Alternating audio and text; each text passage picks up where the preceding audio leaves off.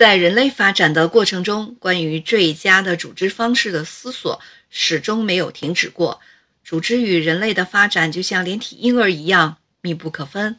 回溯近百年管理思想的发展和管理实践的脉动，我们发现，实践官僚体制的福特公司一度独霸一方。然而，在 T 型车上的固步自封和臃肿的组织结构，使福特给了竞争对手。通用汽车一个跃进的机遇。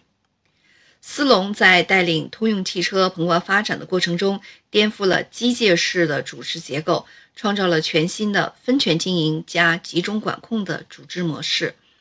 架构在人的驱动下才有灵魂。由此，德鲁克提出目标管理，用共同目标激励组织中的人。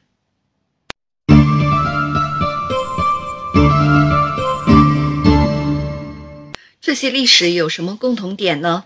不仅都是由西方贡献，而且其中的智慧和实践都与组织方式息息相关。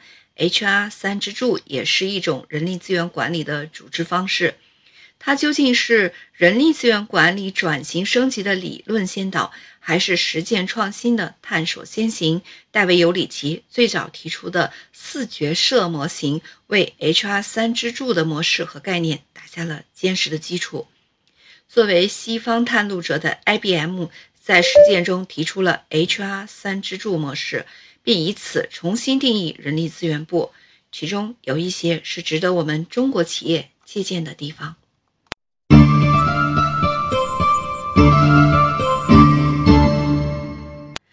在搜索有关 HR 三支柱的文献时，不乏大量对 HR 三支柱起源进行界定和阐述的文章。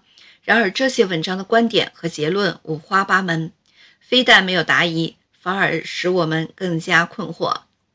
这些文章的观点可以归纳为两类问题：一是 HR 三支柱模式究竟先有理论还是先有实践；二是。HR 三支柱是人力资源界的原创吗？